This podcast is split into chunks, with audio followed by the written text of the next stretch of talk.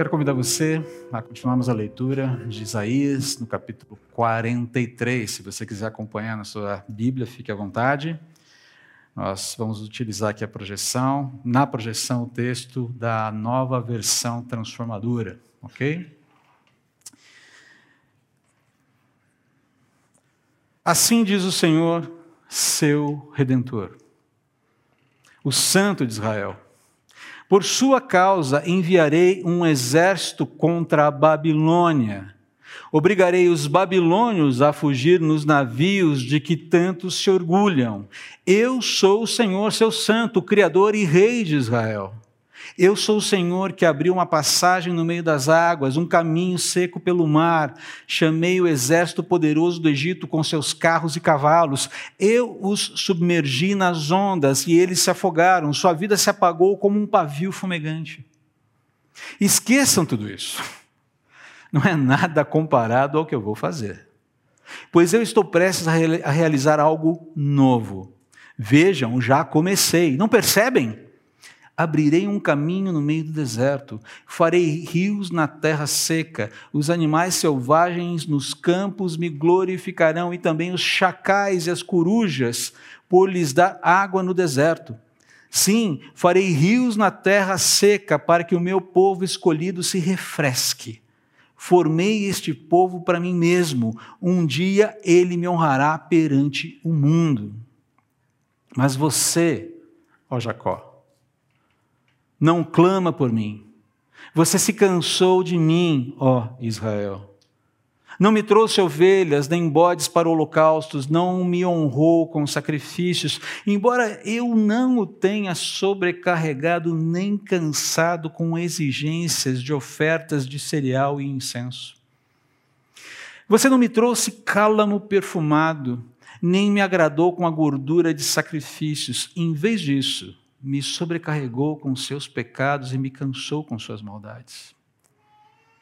Eu, somente eu, por minha própria causa, apagarei os seus pecados e nunca mais voltarei a pensar neles. Relembremos juntos a situação. Apresente sua defesa para provar inocência. Desde o princípio, seu primeiro antepassado pecou. E seus líderes se rebelaram contra mim.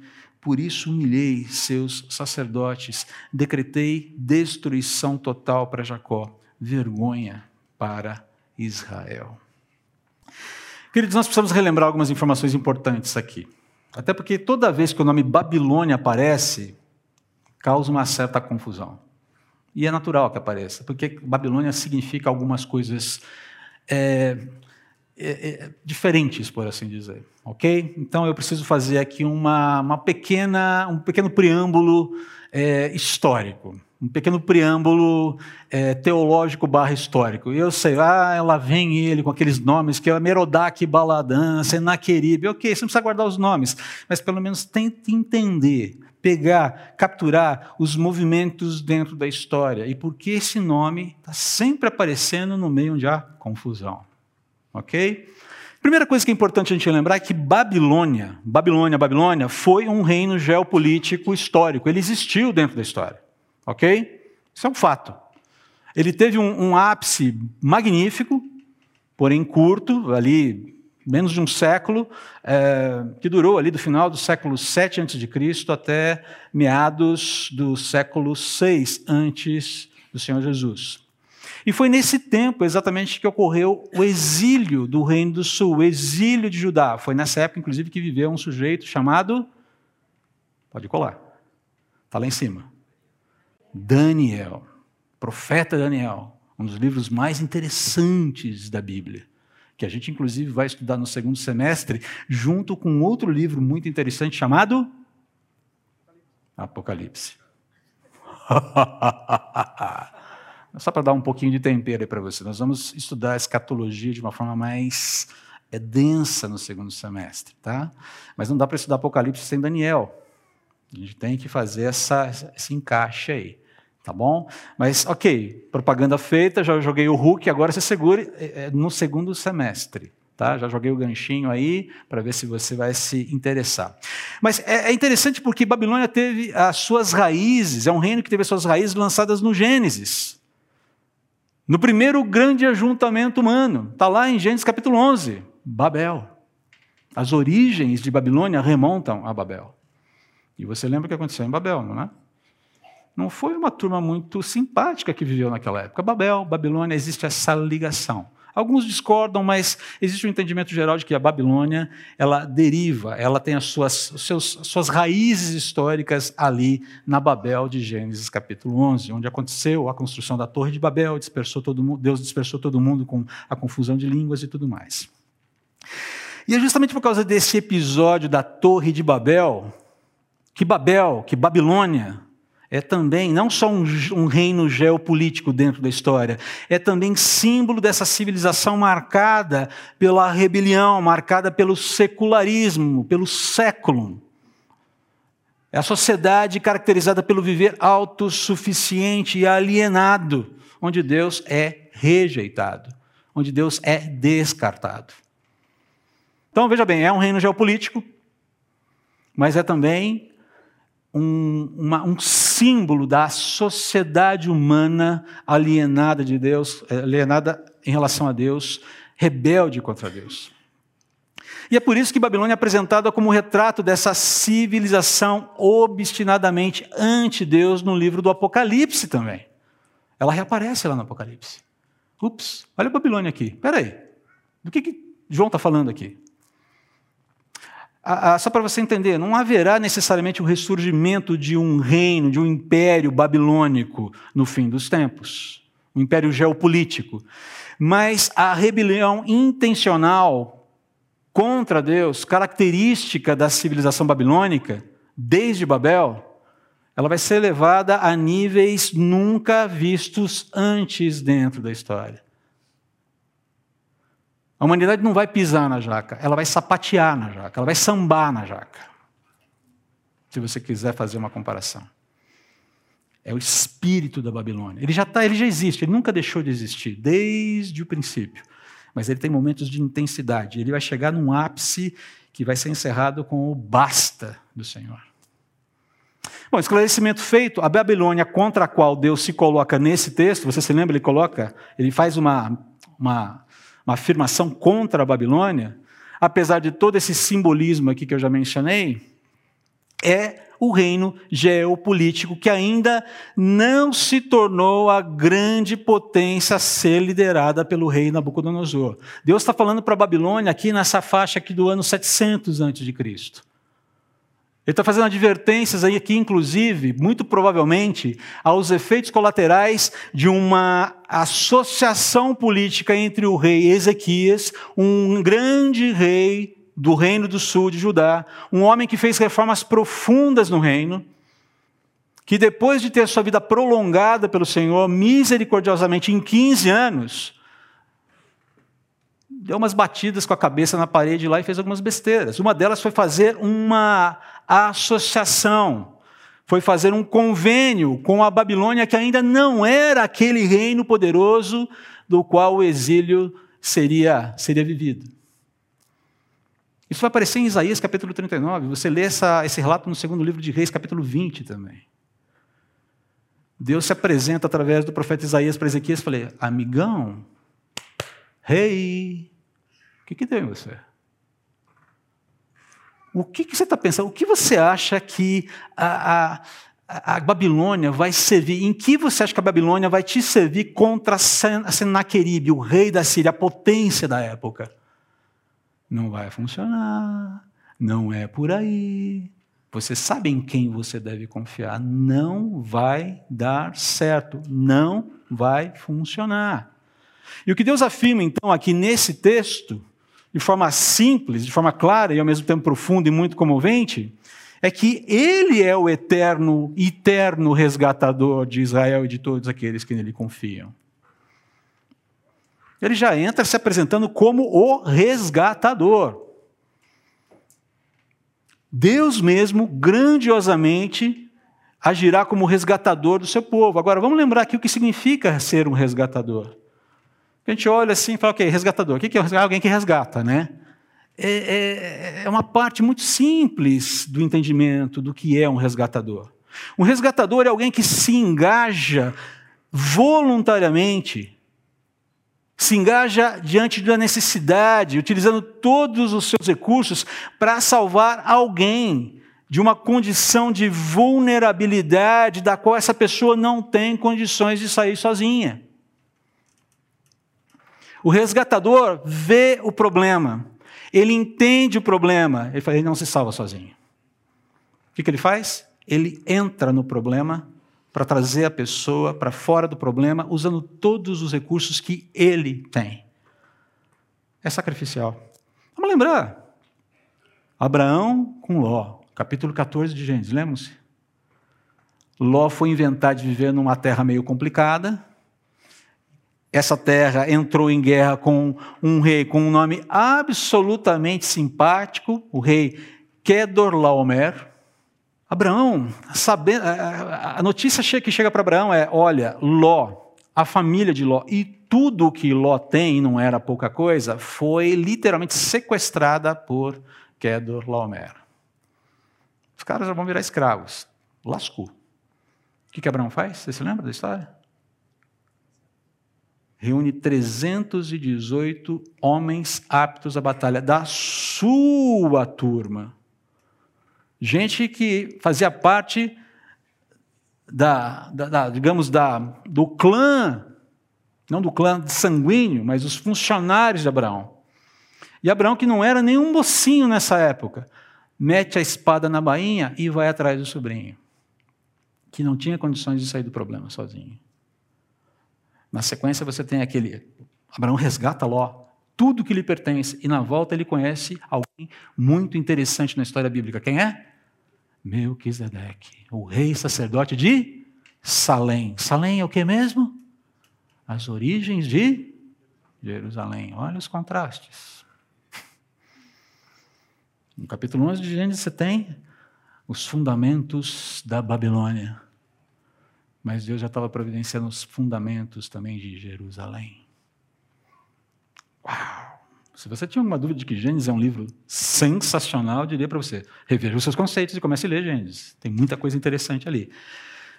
Outro exemplo de resgatador, de resgate, resgatador, Boaz. Esse é um dos meus preferidos. Boaz, o partidão perfumado de Belém. Lembra-se da história? Noemi volta para casa, viúva, sem filhos, com uma nora viúva sem filhos. Tragédia. Boaz é instigado a assumir uma posição que nem era dele por direito, havia um outro. E o que esse homem faz é espetacular. Inclusive suscitar uma descendência para Noemi, para que o nome de Elimelec permanecesse vivo. Maravilhoso. Que dizer de Oséias e Gomer? Se você já leu Oséias, você vai ver a, a síntese perfeita da ética do reino de Deus na vida de um homem. Um homem que foi rejeitado pela esposa, foi traído pela esposa de forma absolutamente criminosa, indecente, e ao final a sustenta durante todo esse período de vida louca que ela teve, e ao final ele a traz de volta. Purifica e permanece casado com ela. A história de Oséias é, é de. Você tem que respirar fundo. Eu falei, cara, será que eu teria metade, um décimo da umbridade que esse homem teve? E ele prefigura as disposições de Deus com o povo que insistentemente se volta contra Deus. Mas eu diria para você que esses exemplos não estariam completos se eu não falasse do maior de todos os resgatadores Jesus. O resgatador de todo aquele que nele crê. Esse é o resgatador por excelência. Porque ele dá tudo, a própria vida. Nenhum dos outros três deram suas vidas. Deram seu tempo, sua dedicação, suas posses seu sacrifício, mas Jesus, o próprio Deus vivo, dá a sua vida. Ele é o resgatador por excelência. Agora, detalhe, uma coisa muito interessante, que resgatador é sempre um parente, alguém próximo, alguém que tem vínculos de coração. Eu sou o seu resgatador, Israel. Deus se apresenta como o eterno resgatador de Israel. Veja então como Deus se identifica, porque é importante a gente entender. Desculpe o longo preâmbulo aqui, mas só para a gente entender aí e colocar as coisas na devida ordem. E agora eu creio que a gente vai com um pouquinho mais de rapidez. Deus se identifica como o Senhor, aquele com quem o povo tem uma aliança. Ele se apresenta como redentor, como santo, o único Deus, único digno de toda a confiança e toda a devoção daquele povo. Um Deus que nunca deixou aquele povo da mão. Ele se apresenta dessa forma: as minhas credenciais estão aqui. Eu sou o teu resgatador. Eu, esse, esse, esse aqui. Eu é que vou entrar na brecha para te salvar dos teus opressores. Israel não é um acordo político, não é uma costura política, não é uma solução política internacional, diplomática que vai te livrar de uma da, da opressão que você vive naquele momento contra Senaqueribe, contra a Síria. Não são maquinações de Estado que vão te preservar, não são os conchavos entre os poderosos que vão te poupar, não é a soma de poderes humanos, mundan, de poderes humanos mundanos que vão te fazer prevalecer. Israel não vai funcionar. Eu é que vou salvar você. E mais, eu vou salvar você por amor a você. Eu vou te salvar porque eu te amo. Eu te amo. Vou repetir. Eu vou te salvar porque eu te amo. É por amor a você que eu vou te salvar. E mais, esse meu amor por você é tão grande, e a minha solução de salvação é tão perfeita que eu vou frustrar a sua expectativa em relação à Babilônia, derrotando, derrotando a Babilônia diante dos teus olhos. Não adianta confiar na Babilônia. Até porque eu vou ter que te resgatar da Babilônia daqui a uns 150 anos. Essa turma em que você está confiando, Israel, agora, vai ser o seu algoz lá na frente. Eu vou ter que te livrar deles também. Eu vou te livrar agora e vou te livrar depois. Não sem que antes você lide com as consequências, os desdobramentos desagradáveis de toda a sua insistência em andar é, longe de mim. Esse instrumento que você acredita é, poder te libertar, é um instrumento que, na verdade, vai te escravizar lá na frente. E somente eu, pelo meu poder, segundo o meu amor, é que vou poder te salvar. Então eu vou começar livrando você da tua ilusão de segurança e confiança. Ok? E o que acontece? Cerca do ano 600, já não estamos no mapa cronológico lá, mas 689, de 700, 700, 690 por aí. Senaqueribe arrebenta com a Babilônia. Coloca é, Merodach Baladan, que é o rei da Babilônia de então, para correr. E se não fosse pela intervenção maravilhosa de Deus, ele destruiria de uma maneira terrível. Senaqueribe destruiria também Jerusalém. Deus é que intervém e impede.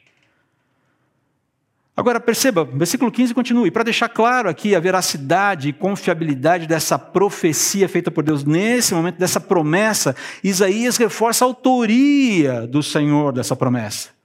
Eu sou o Senhor. E com isso Deus quer se apresentar como o, Deus único e transcendente, o Deus que se identifica como o Deus que se identifica como aquele que trouxe o mundo à existência aquele de quem a toda a realidade depende, aquele para quem toda a realidade responde, aquele a quem toda a realidade pertence. É só tudo isso. Uma vez, a lição aqui, muito simples, é: uma vez que Deus controla soberanamente todas as nações, todos os movimentos políticos, até mesmo aqueles que você mais detesta, uma vez que Deus controla tudo isso. Ele controla as nações mais poderosas, os maiores poderes da terra. Confie nele como seu redentor e como seu Deus, porque ele sabe o que ele está fazendo. Ele sabe o que ele está fazendo.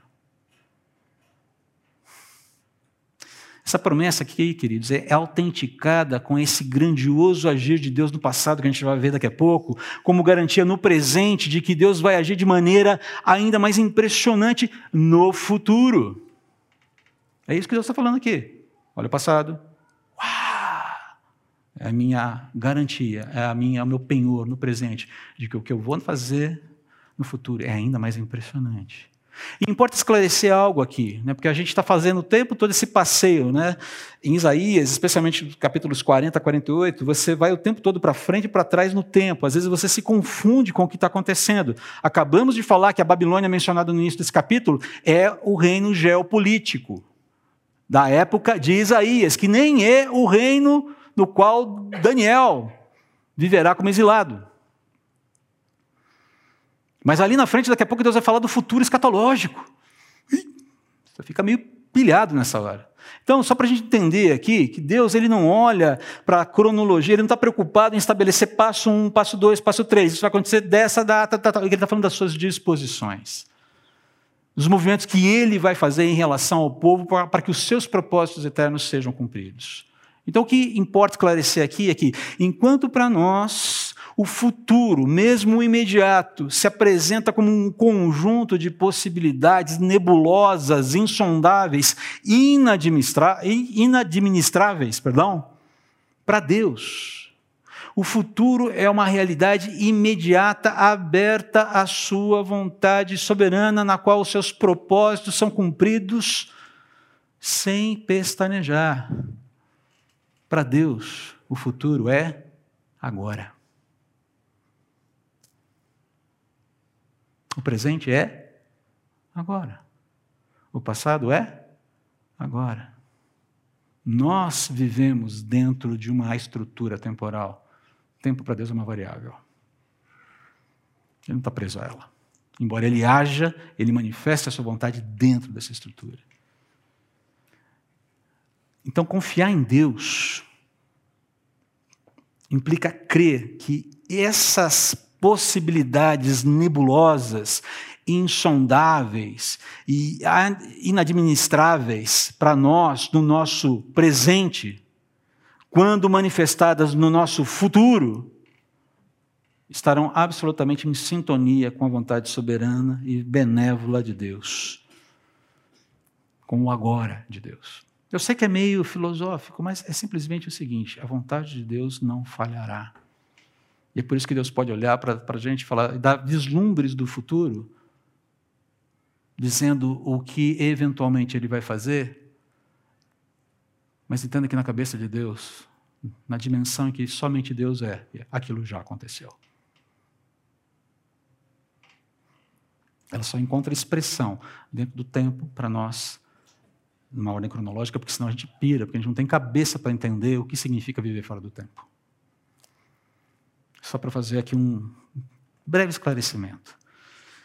Voltando aqui, olha só, versículos 16 e 17, né? Deus vai reafirmar o seu poder, relembrando a forma extraordinária como ele havia libertado o povo de Israel do Egito no passado. Eu abri passagem no meio das águas. Ninguém faz isso. Fiz caminho seco pelo mar. Ninguém faz isso. Eu destruí o poderoso exército do Egito sozinho, sem gastar uma vida, sozinho. Ninguém faz isso. Ah, e por que o que aconteceu no Êxodo? Por que esse exemplo de Deus é tão importante para ele, para Israel e para o ser humano? Por quê? E aqui eu quero fazer uma citação de um livro que eu estou lendo agora, que está me deixando, que está me abrindo a mente de uma maneira muito bonita para os propósitos eternos de Deus ali em Gênesis e também mencionados no Êxodo, um livro do, de um apologeta teólogo chamado Os Guinness. Olha só que interessante. Façamos o homem à nossa imagem, conforme nossa semelhança. Gênesis 1, 26. É a origem do ser humano, não da humanidade. Também da humanidade a partir do ser humano. Veja o que vem primeiro. A declaração de Gênesis ressoa fortemente desde o primeiro capítulo da Bíblia e reverbera pela história do Êxodo. Hum. A ideia central dessa história diz respeito ao poder de Deus de libertar do cativeiro e da opressão os que não têm poder para isso. Um Deus livre liberta seu povo para adorá-lo livremente, para edificar uma sociedade livre, digna de sua própria liberdade e da liberdade que Deus dá. Por quê? Porque Deus é soberano e livre. E ele criou o ser humano à sua imagem para que tivesse uma existência livre e significativa.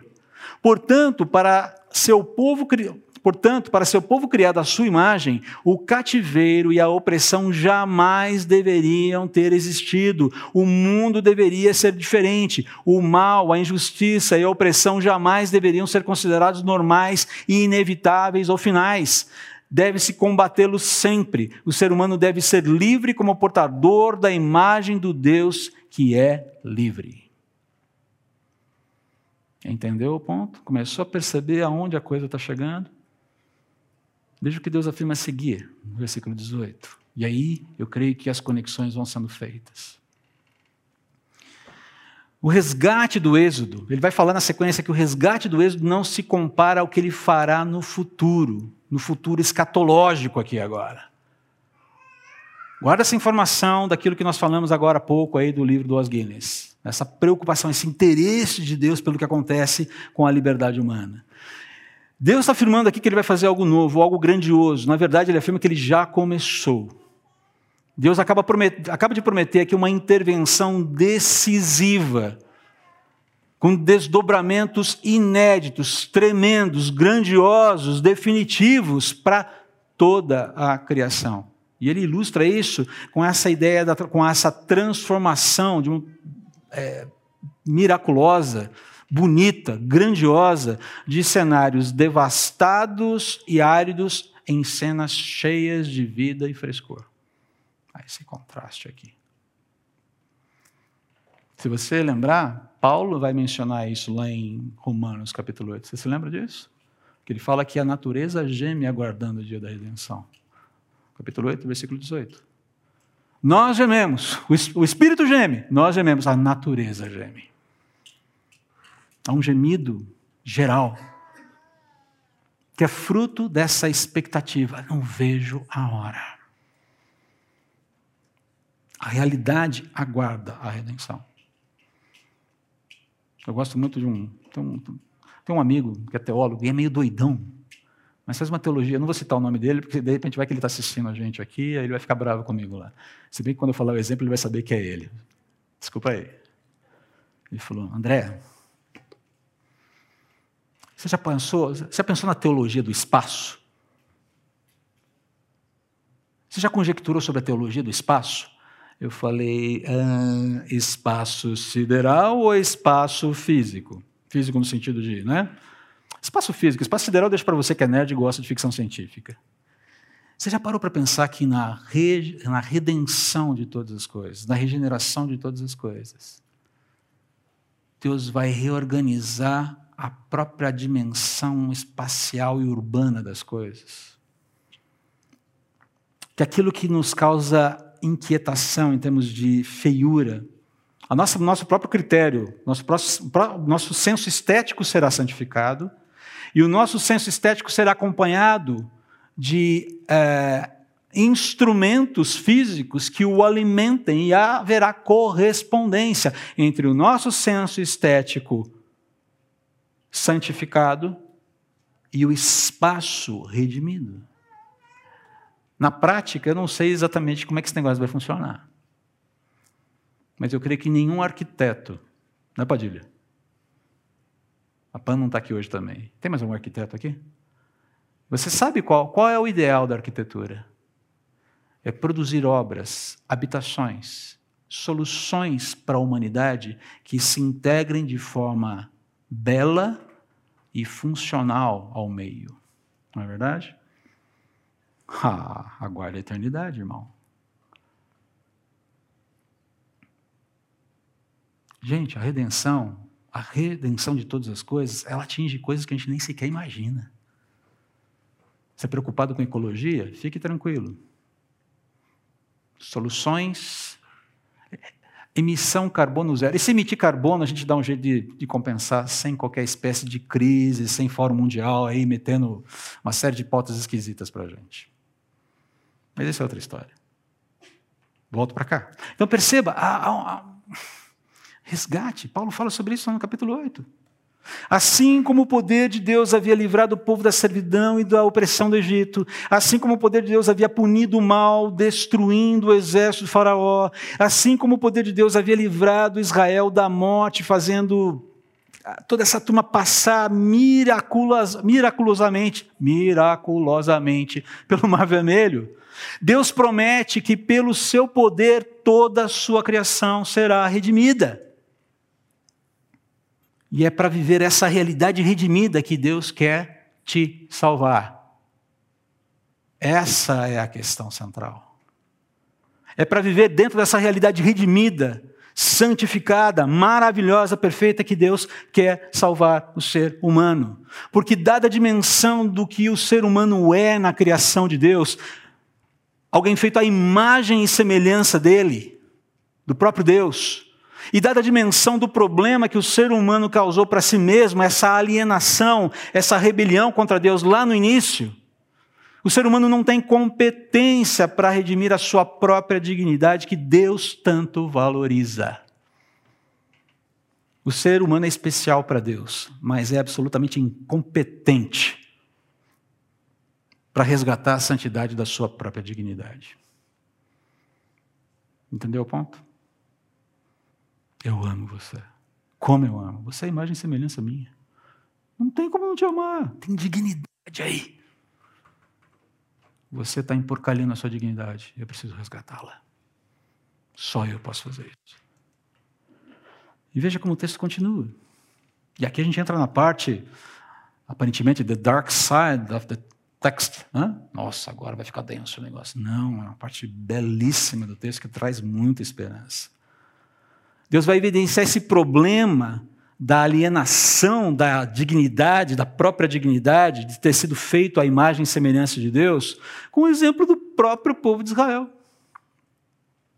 Ele vai falar assim: e o diagnóstico é muito simples. Você se cansou de mim, Israel.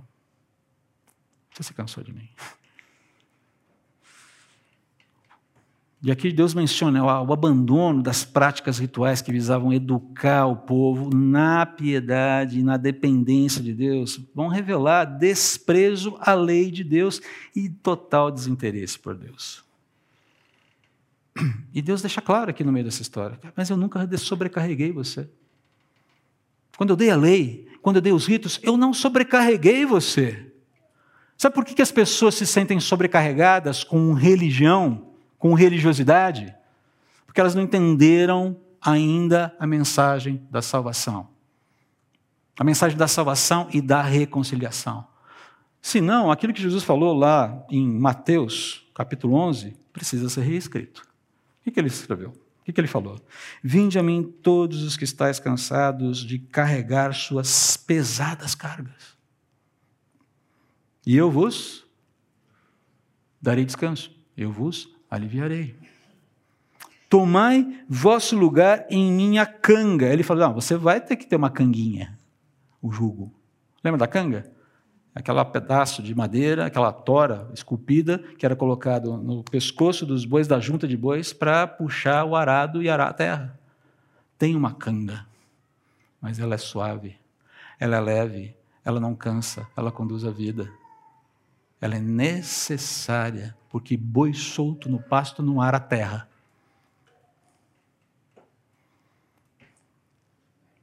Desculpe a comparação, mas é, é a ilustração que o Senhor, o próprio, o próprio Senhor Jesus está dando aqui. Ah, você está vivendo uma vida religiosa, Israel, não um relacionamento.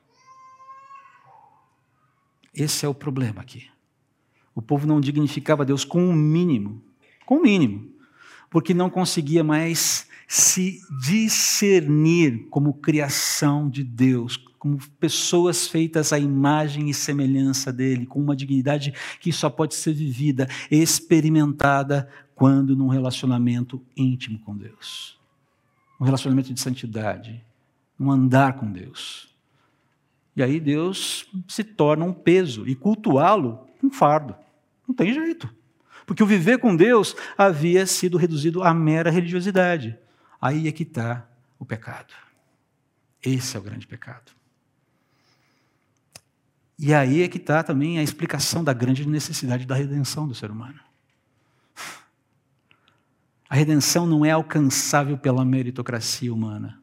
Eu sei disso, você sabe disso. Mas o que significa isso? Precisa ficar mais claro. A meritocracia humana, ela defende esse justo predomínio de pessoas que vencem pela dedicação, pelo esforço, pela sua genialidade, seja lá o que for. Mas não existe genialidade, queridos, não existe dedicação, não existe esforço humano suficientemente capazes de produzir justiça própria tornando-nos merecedores do favor de Deus, resgatando a nossa dignidade. Meritocracia humana não dá conta de limpar a dignidade e apresentá-la bonitinha diante de Deus. Lembro de um exemplo, de uma muito tempo atrás. Um, não era um amigo, era um conhecido, uma pessoa dona de um estacionamento onde eu guardava meu carro quando eu morava. Logo no início do nosso casamento, nós não tínhamos garagem em casa, então eu deixava o carro no estacionamento. Cara, muito gente boa, muito trabalhador. Meritocracia pura. E um dia tentando evangelizá-lo, falando a respeito do amor de Deus, a necessidade de arrependimento, de pecados, de confissão, eu lembro que usei alguns exemplos e tal, e ele me sai com essa: Cara, você vai me desculpar, mas só a adoção que eu fiz com a minha esposa zera minha conta com Deus. Foi como é que é? Opa! Ô meu, peguei o filho de um bandido para cuidar. Bandido condenado, estava na prisão. Mãe tinha abandonado o moleque. Eu falei, cara, será que você não percebe que o que você está fazendo com esse garoto é exatamente o que Deus quer fazer com você? Não. Eu estou zerado com Deus. Não devo nada para Deus. Religiosidade. Queridos, a, a intenção a, a, motivação de Deus aqui nesses versículos. Né? Deus fala: Eu, somente eu, por minha própria causa, apagarei os seus pecados e nunca mais voltarei a pensar neles. Perceba aqui qual é a intenção de Deus, qual é a motivação de Deus. Deus atua fielmente a si mesmo, ele cumpre os seus propósitos eternos para a sua criação, porque ele entende que é necessário para que haja um bom funcionamento da vida que a nossa dignidade seja resgatada. E sem salvação, sem, sem sacrifício, sem sangue derramado, sem que alguém pague a conta, isso não tem condições de acontecer. E Deus chega até o ponto, e eu acho interessante como ele é, como Deus se apresenta de forma absolutamente paciente às vezes. Ele fala: Eu estou cansado dos seus pecados. Eu não cansei de você, mas estou cansado dos seus pecados. Mas ainda assim ele chama para uma conversa. Vamos relembrar juntos a situação. Senta aqui, queridão. Vamos fazer um checklist. Vamos fazer uma revisão da vida. Há fatos que precisam ser identificados como fatos. Precisam ser tratados com a devida característica que eles têm. Você tem que dar nome aos bois. E eu quero fazer isso não para te massacrar, não para te arrebentar. Eu quero fazer isso para te resgatar. Se você acha que você tem mérito comigo, que a tua justiça própria é capaz de se apresentar e te fazer legal, apresenta os fatos para mim, não tem problema, eu vou ouvir você. Mas o fato todo, o fato, eu quero, eu quero só afirmar essa questão para você. Desde o início, eu conheço o teu pedigree. Começa com o teu pai, Jacó. Jacó, o homem, que depois se torna Israel, pai das doze tribos de Israel. Lembra da história de Jacó? Por que ele chamava Jacó? Por que o nome? Qual era o sentido? Pode falar alto, não tenha medo. Jacó significa enganador. Por isso que Deus muda o nome. Israel é melhor. É um nomezinho mais, né? Como é que é o seu nome? É enganador. Uh! Ainda bem que Jacó só por Jacó, né? Então pense duas vezes antes de colocar o nome Jacó no seu filho, ok? Por favor. É, pode ter uma sonoridade legal para alguns, mas desde Jacó você tende a esse tipo de desvio. E é por isso que eu trouxe toda espécie de disciplina de correção. Até por, porque esse engano impregnou de tal forma a nação que chegou inclusive ao sacerdócio. Nada muito novo debaixo da terra, né, gente? O engano chegou ao sacerdócio, o engano continua dentro do sacerdócio. Preciso dar exemplos? Se você acompanha as notícias do Fuxico Gospel, precisa do Fuxico Gospel, né? Por favor, Fuxico Gospel é um, é um contrassenso, né? Fofocas espirituais. o nome do Fuxico Gospel é Fofocas espirituais, gente. Entendeu? Fuja do Fuxico Gospel. Mas se você acompanha a cena teológica, a cena cristã evangélica, a cena cristã no mundo e no Brasil, tá de doer. Tá de doer. É por isso que nós somos chamados nesse momento, é por isso que Deus está falando assim: eu quero restaurar sua dignidade. Eu quero restaurar sua dignidade nos meus termos para que você viva e viva abundantemente. Porque até aqui, a forma como você trilhou não tem dado certo. Você já reparou? Não faz mais do teu jeito. Chega, vamos parar com isso. Eu fiz todo esse processo de pesar a mão, de humilhar aqui, de pesar a mão ali, para você acordar, cara precisa de mim, não adianta. A gente pode sentar e conversar, apresente os fatos, mas eu vou te garantir, você não vai ter uma justificativa para permanecer do jeito que você está. Eu amo você. Quero te salvar. Por amor a mim, por meu, amor ao meu projeto, que é todo coerente, todo santo, todo perfeito que é o projeto que quando você despertar, você vai perceber, cara, por que, que eu esperei tanto tempo para isso? A redenção, querido, só é possível pelos méritos de Deus e por seu movimento amoroso e fiel em nossa direção, resgatando a dignidade que ele conferiu ao ser humano na criação. Precisamos ser perdoados porque há algo a perdoar de fato. Urge sermos perdoados, porque é contra Deus que pecamos, de fato. Podemos ser perdoados porque Deus quer nos perdoar de fato. Somos perdoados somente porque Ele pode nos perdoar de fato. E vivemos perdoados porque somente Deus chancela o perdão de fato. A declaração mais contundente das intenções redentoras de Deus está registrada num versículo muito conhecido nosso. João 3,16. Porque Deus amou o mundo de tal maneira que deu o seu único filho, para que todo aquele que nele crê não pereça, mas tenha vida eterna. Eu creio eu creio. E eu quero fazer uma pergunta agora para você. E o que significa isso? Religiosidade ou relacionamento? A gente terminar aqui. Lembre-se, considere isso atentamente. É por amar você, é por nos amar é por amar o que nós somos, é por amar o que você é e entender melhor do que ninguém o valor único da sua dignidade, ter sido feito à imagem e semelhança de Deus, que Deus quer te redimir. Ele, melhor do que ninguém, entende o valor da dignidade humana. Tem tanta gente falando sobre dignidade humana aí. O que tem de besteira sendo dita é de doer o coração, é de cortar o coração e de deixar a gente indignado. Gente que exalta a humanidade, mas que oprime o ser humano. Uma inversão pecaminosa, cruel, hedionda dos ideais de Deus. Sem ser humano não existe humanidade. Não me venha falar de ideais humanistas sem resgate do ser humano. Isso é proposta ante-Deus é coisa do inferno. Não, no inferno não, porque o inferno vai ser inaugurado ainda. É coisa do diabo. E Deus vai julgar e vai pesar a mão. Demore o tempo que demorar. É o amor É o seu amor que o fará agir, destruindo todas as ilusões de confiança para que você se renda ao seu favor, obtendo dele perdão santificação da sua dignidade e resgate do sentido e propósito para a sua vida.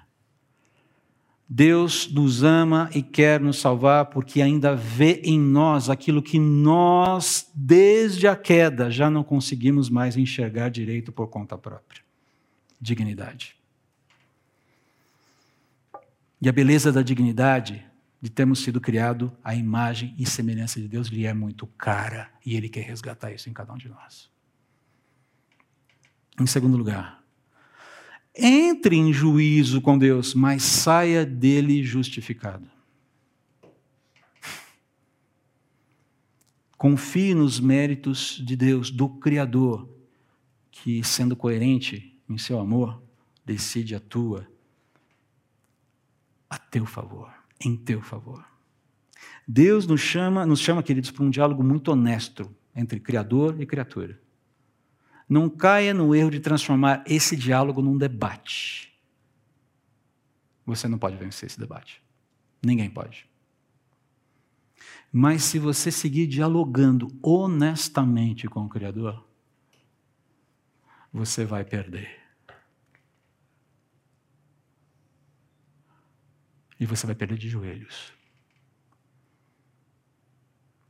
E então, somente então, ele vai te colocar de pé e vai te dizer: Você é um vencedor agora. Vamos orar. Senhor, eu não consigo dimensionar todo o teu amor. Eu só posso dizer que os teus movimentos no tempo, no espaço, na história, para nos fazer despertar da ilusão de que somos melhores sem o Senhor, é, são espantosos. O Senhor insiste, insiste, insiste, insiste. O Senhor revelou a tua vontade. O Senhor nos chama para o diálogo. O Senhor é paciente, diz: vem aqui conversar, vamos dialogar. Eu não sei qual é a situação dos meus amigos, dos meus irmãos aqui. O que eu peço ao Senhor é que a, o nosso eu creio no Senhor seja fruto de relacionamento, ou torne-se relacionamento, e jamais, nunca apenas religiosidade. Porque isso mata a alma, isso afoga o espírito, isso nos torna secos, estéreis, fariseus, e nós não queremos isso. Queremos nos relacionar contigo. Queremos sorver cada gota desse teu amor que está à nossa disposição. Mas até mesmo para entender esses mecanismos, nós precisamos da tua ajuda. Ó oh, Deus, que o teu Espírito Santo então trabalhe fazendo a obra de convencimento que só o Senhor pode fazer. Ajude-nos, como igreja, a caminharmos com a nossa dignidade resgatada num relacionamento profundo de amor contigo até o nosso reencontro maravilhoso com o Senhor. Quando desfrutaremos de cenas de vida e frescor. Para a glória do teu nome, em nome de Jesus. Amém.